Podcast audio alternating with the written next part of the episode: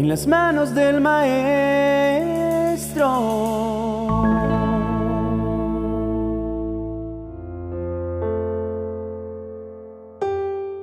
Me intriga el mecanismo de supervivencia que tienen algunos animales. Cada vez que veo documentales me maravillo de la cantidad de mensajes divinos que a diario anuncian, de manera repetitiva y que nosotros pasamos por alto.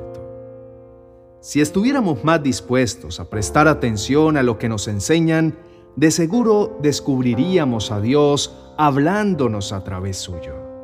Tal como escribió Pablo en su carta a los Romanos capítulo 1, verso 20. Porque lo que de Dios es invisible, o sea, su poder eterno, y todo aquello que lo hace ser Dios, se ha hecho claramente visible desde la creación del mundo. El ser humano ha podido entender todo eso con facilidad al observar la creación de Dios. Así que la humanidad no tiene excusa alguna para hacer todo el mal que hace. Hoy particularmente quiero que nos tomemos un espacio corto de tiempo para analizar el comportamiento de los peces llamados arenques.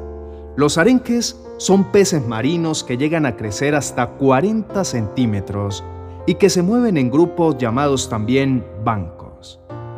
Son peces que se consiguen enlatados en Europa, tal como las sardinas en América. Pero lo que quisiera traer a colación es su comportamiento frente a la cacería que les hacen las ballenas jorobadas. Cuando las ballenas quieren cazarlos, empiezan a soplar burbujas por los espiráculos, es decir, por el orificio nasal ubicado en la parte superior de su cabeza, para formar amplias redes que utilizan para acorralarlos y luego llevarlos cerca de la superficie, donde se vuelven presas fáciles de devorar. Según los expertos investigadores, luego de tenerlos a su merced, llaman a otras ballenas que se sitúan debajo, mientras los peces se quedan quietos porque los animales no atraviesan una barrera si no saben qué hay al otro lado, y nadan entre la red de burbujas engullendo a sus presas apiñadas.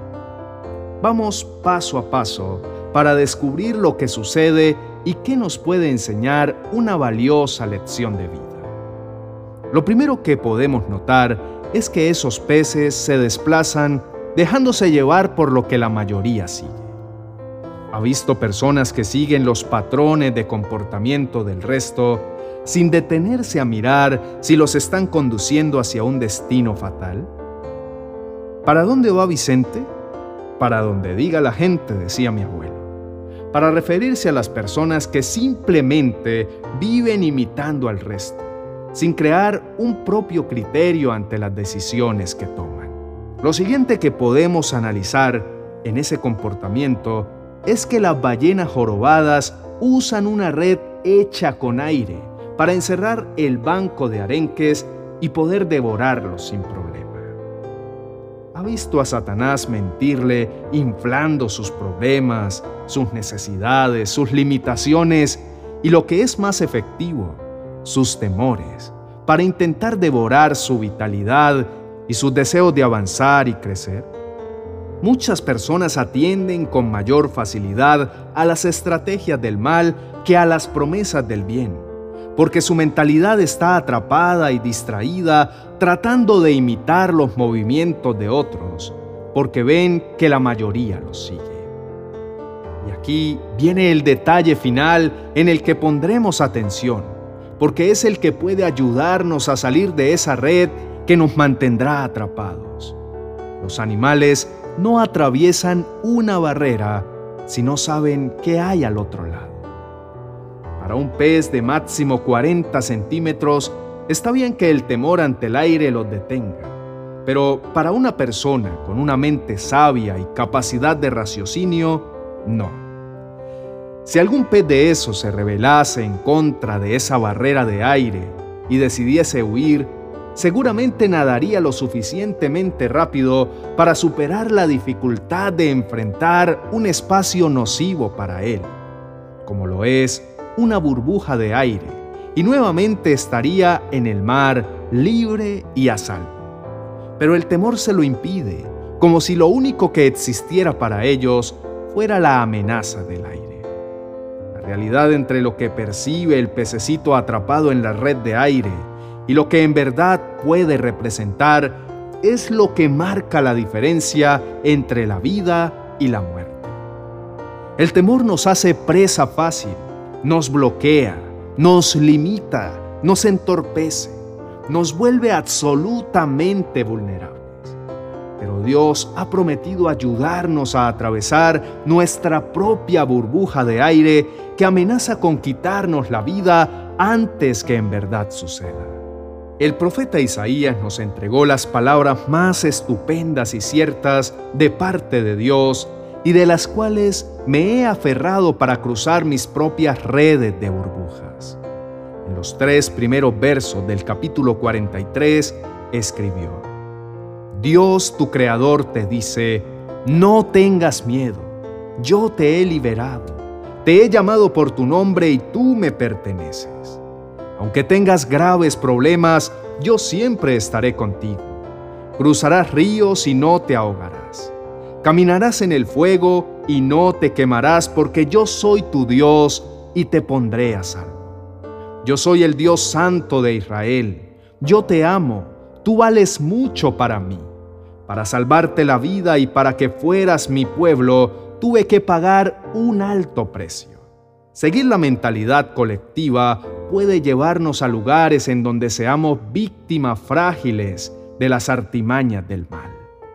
Sin embargo, si nos disponemos a cruzar de la mano de Dios todas las barreras que se levantan a nuestro alrededor para detenernos y para destruirnos, podremos encontrar vida abundante al otro lado del miedo. No creamos a las mentiras que inflan nuestras limitaciones, nuestros temores, nuestras adversidades, para paralizar nuestra mente y hacernos presas fáciles del mal. Dispongámonos a atender el consejo de Dios y con su ayuda crucemos las adversidades y conquistemos la victoria. De modo que seamos inspiración verdadera para quienes han puesto sus ojos sobre nosotros. Oremos al Señor diciendo, Toda la gloria y la honra sea a ti, Señor, porque tu verdad nos trae libertad y nos permite llegar mucho más alto y más lejos al lugar que tú destinaste para nosotros.